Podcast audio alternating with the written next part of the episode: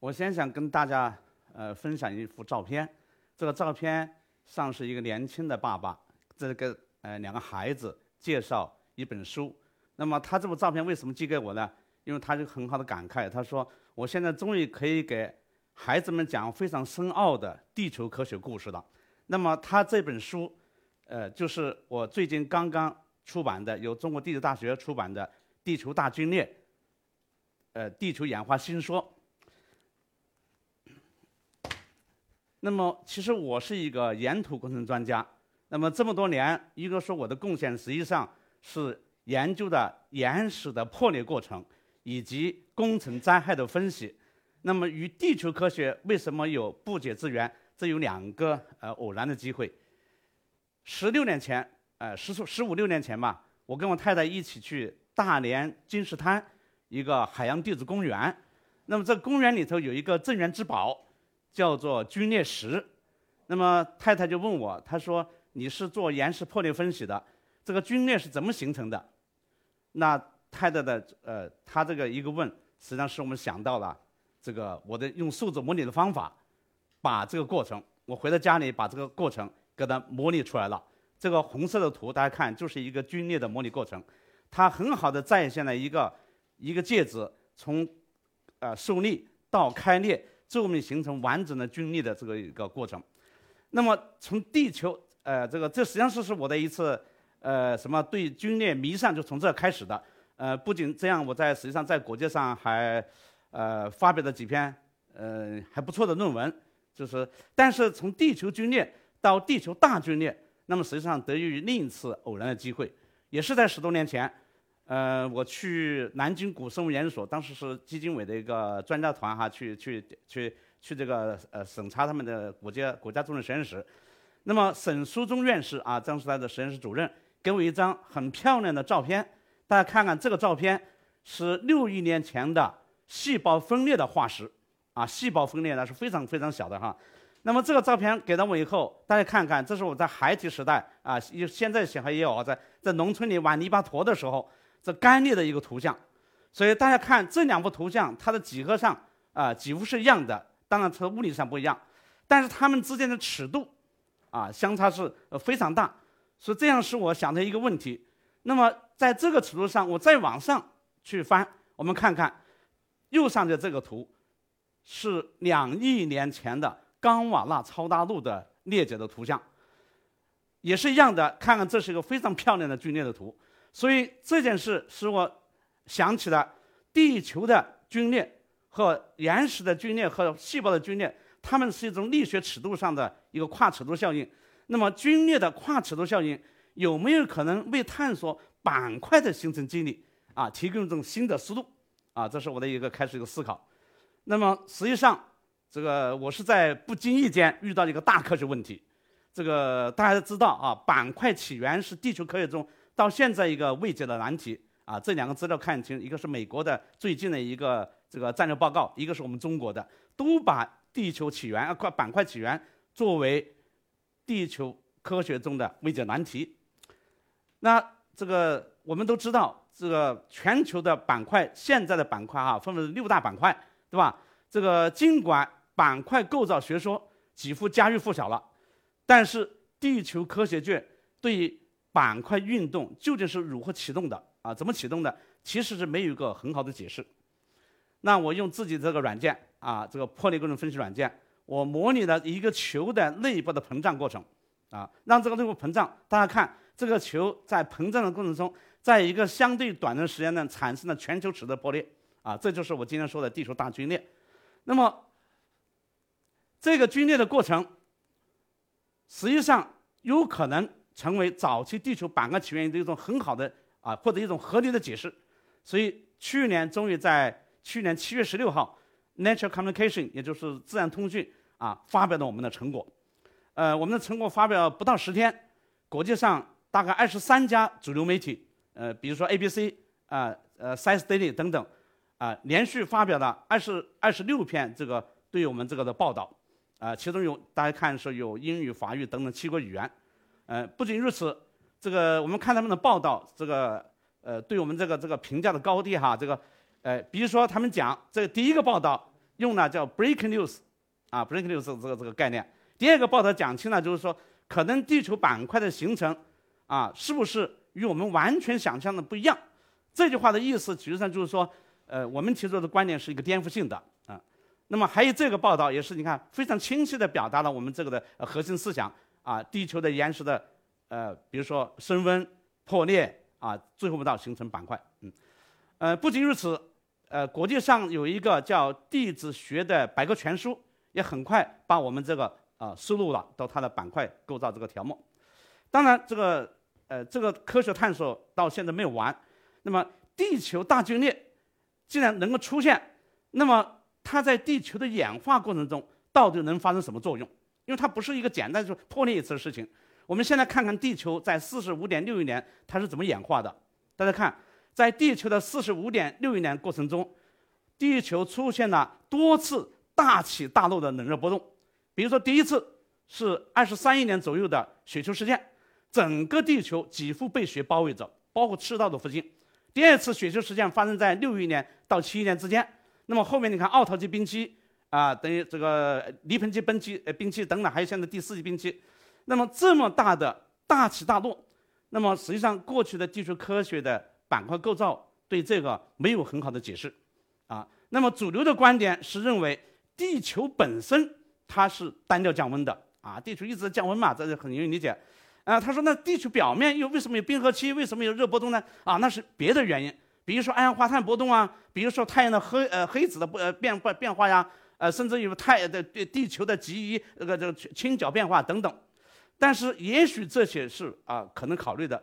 但是有一条，我觉得不能回避，就是既然地球能够出现大龟裂，啊，那么这种大龟裂，我觉得它一定会扰动地球的热波动，啊，这是我今天想展开的哈，嗯，我们这个呃很复杂，我想这个用一个生活中的常识啊，给大家解释什么叫一个热力学系统。比如说我们去吃火锅啊，吃重庆火锅，这个服务员端上这盆开水，啊，这就是原始的热。当然，这个原始热，如果我们没有点火的话，你这个火锅吃不成了。为什么？这个火锅一定会降温的。所以我们点了一个火，当然你点这个火肯定不会太大，老烧着开着开着咕嘟，对不对？所以，哎，你不够大的时候，就有可能出现这个虽然有点了火，有热输入，但是这个系统还在降温。啊，我们吃火锅经常遇到这个情况嘛。那后面你们怎么办？我们是否要盖一个锅盖？大家注意哈，盖上锅盖，你并没有增加热量输入，还是那个火苗。但是为什么盖上锅盖你后面就能吃成这个火锅了呢？是因为锅锅盖阻碍了热的传播，所以这个系统就是一个只是个盖锅盖的现象，并没有增加热量输入。可是它把这个系统变成一个降温，变成个升温系统了啊！如果我们做一个实验，我们在里头啊放个压力传感器，放一个温度传啊传感器的话，你会发现它会按照这么一个曲线去这个波动。比如盖盖前它降温，盖盖后呢它升温。慢慢升，为什么慢慢升？因为火苗这么大，当升到哎有某一个值的时候，临界值，锅盖被顶开了，顶开了就是压力温度的突然下降，所以它会慢上升快下降。嗯，好，我们现在再回到地球啊，地球在四十五点六亿年前，它就是一个滚烫的火锅，呃，我们把它岩浆海，对不对？那么它一定会冷却，所以冷却的过程，它形成岩石圈，是吧？那么冷却形成岩石圈，就相当于给地球盖了一个大锅盖啊。这个锅盖盖住以后，那么里头的热，它从原来的呃总是是放热的，它就有可能进入一个升温的阶段啊。所以按照这么锅盖这个这个理论，我们把这个这个道理讲清楚。但是科学上我们再看一下哈。那么我们看这个地球系统，它是哪几种热呢？第一，太阳能输入啊，这是大家比较关注的啊。第二呢？地球本身它的地幔、地壳之间的热变化、凝固、熔融，它会产生热。第三个就是最重要的热源，地球内部有一种元素叫放射性元素，啊，它有几十亿年的半衰期，它在不断的产热。这个热就是我刚才讲的火锅那个火苗，嗯，当然这个地球一定会释放热量啊，不管它是将锅盖盖着它还是打开了，它都在释放热量。所以四种热，那我把这四种热，我都按照热力学方程，啊，我就列了这么一个热平衡方程。啊，尽管这个方程很复杂，我今天呃没有时间去展开，我只想大家呃懂得理呃理解其中两点就行。第一个，大家看看我这个方程里头有一项跟我的地球大龟裂相关，啊，就是大家看我这个地球这个这个 L 啊，指的是裂纹的总长度，就是龟裂总长度。如果地球确实在某一个时间啊会发生很快的破裂，那么这一项 dL dt 它是个时间导数，它是一个极值啊。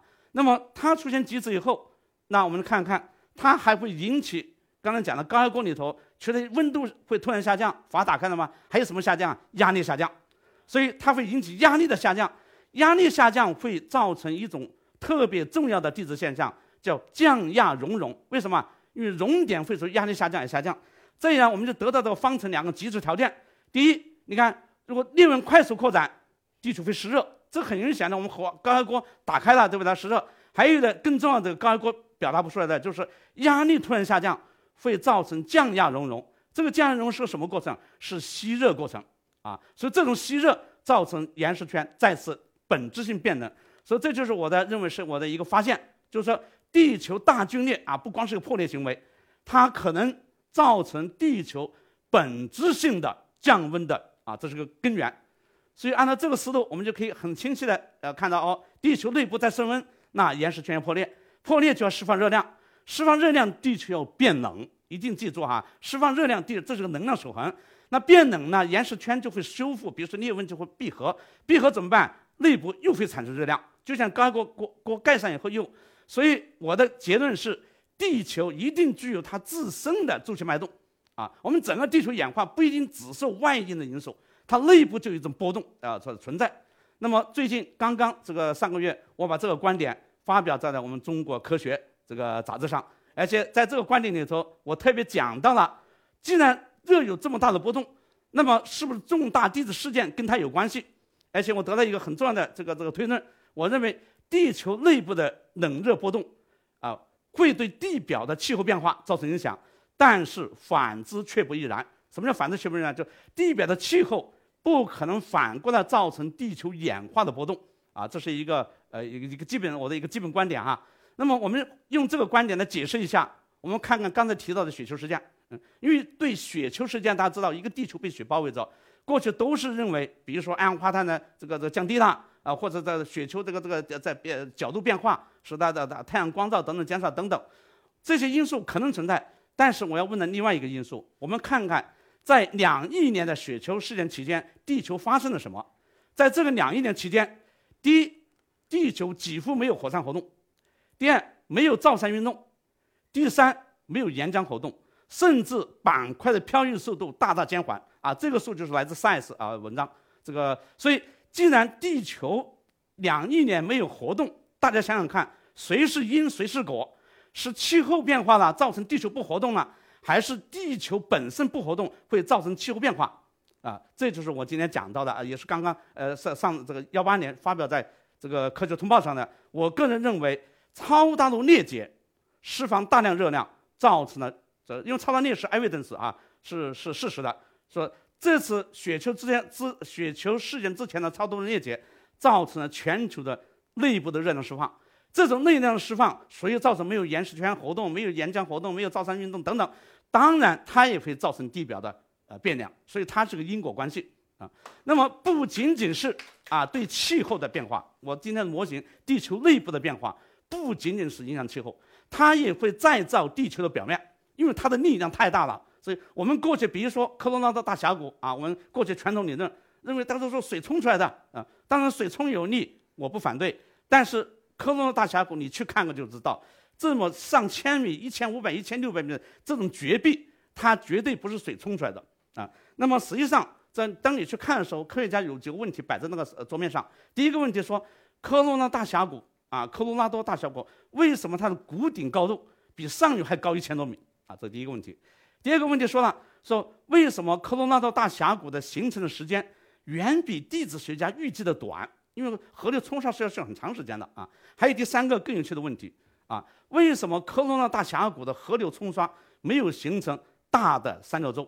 因为现在你去上 Google 地球上上去查，世界十大三角洲里头没有我们科罗拉多三角洲。可是科罗拉多河是被认为世界上的河全装进去装不满它的一半，那么它的冲刷体在哪去了？这是我的疑问。那么今天时间短，我用一个简单解释哈，就是我用龟裂啊，我的呃这个您的解释。大家知道皲裂是一个这个技术在张裂情况下开裂行为。那么，决定两种三叉骨的破裂行为啊。第一个，当它的三条裂缝几乎是同时产生的时候，那么它是一百二十度相交，嗯。但是如果它有主裂骨，啊，然后再产生次裂骨的时候，它是九十度相交。而恰恰在科罗拉多大峡谷哈，你们今天都可以上各个地图查，这沿着四百多公里长的主峡谷，有大量的垂直的分叉。的存在，而且告诉大家，这些垂直分叉连水都没有，它基本上不是河。所以，那么我就用这个认为，科罗拉大峡谷一定是一种力学的开裂行为。所以，用这个观点，我发表在这个科学通报上哈。这个我提出一个自己的这个呃抬升开裂，我认为这个抬升造成的开裂。那么抬升有没有证据？有。这个科罗拉大峡谷是高原，这个高原从七千万年前就开始抬升了，一共大概有三次大的抬升。总计抬升高度大概是三点二公里左右，那么每次抬升，按照我学力学的，它这个弯曲抬升一定会造成一次裂谷，所以它的裂谷分了几次，真正的突破贯通是在五百万年左右。所以为什么说五百万年马上贯通了？所以它的谷顶，因为它抬升嘛，所以它这个谷顶高于上域是很合理的。那么第二个原因是什么呢？就是说为什么形成时间短呢？因为刚刚讲了，它不是水冲出来的，不是慢慢冲，它是开裂。啊，大的活动、地震这样的大的裂谷啊，所以它，那么为什么没有大的三角洲啊？对呀，因为它不是这个冲过去的，它是抬升一个开裂行为，所以它，所以它不见得有，但也有三角洲，它不是最大的啊。这是我的今天两个解释，所以这个解释可以拓展到，我认为我们中国的亚洲藏布江大峡谷啊，我认为东非大裂谷，呃，这个我还有呃贝加尔湖这个圣地裂谷，都可以从抬升开裂找到它的形成机制。嗯，好。这个科学探索当然说这个是呃大胆假设是吧？小心求证。那么我把这几年这个研究的成果、研究的思道，我用了这么一幅图来表达它。这幅图大家看那个中间那个横条，它是代表了四十五点六亿年，它的颜色都代表了这四十五点六亿年期间它们的温度的变化。当然这个黄色是表最高温度，你看红色也是也是很高的，呃，一定没有宜居的。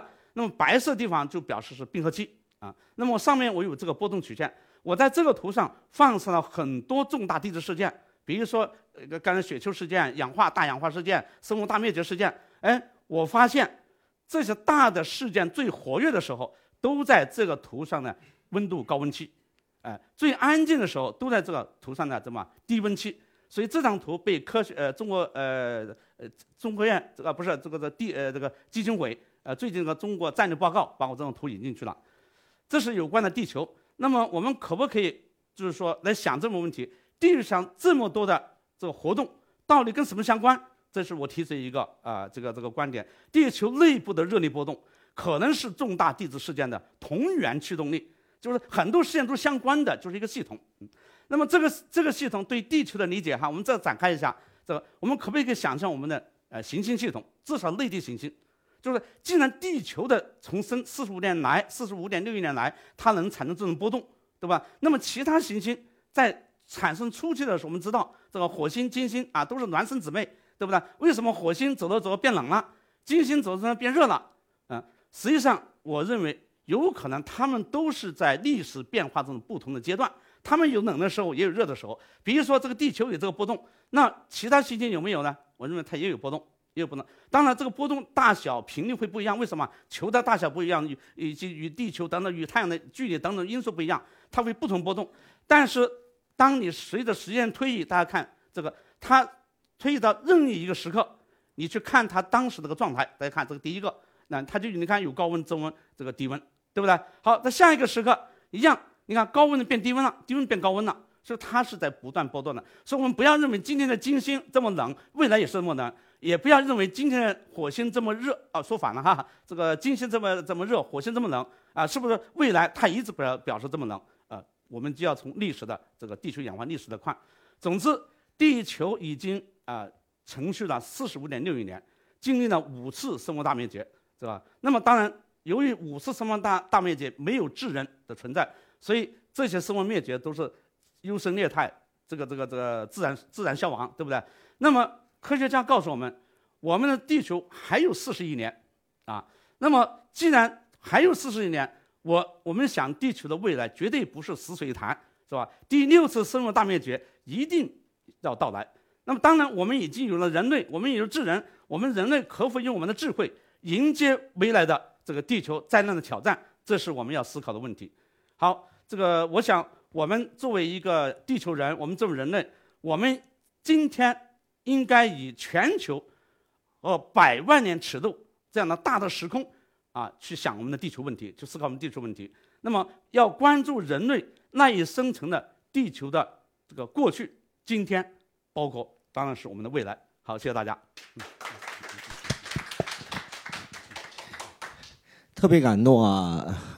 呃，谭老师刚才说的那么一句话啊，就是在过去啊，那么没有人类啊，那么呢，在未来的四十亿年里边，一定会出现再次的雪球事件啊。哎，我想是应该的。你这这，我觉得这事儿挺可怕的啊。您确实呃。很郑重的来告诉我们大家，是一定会吗？啊，一定会的。为什么呢？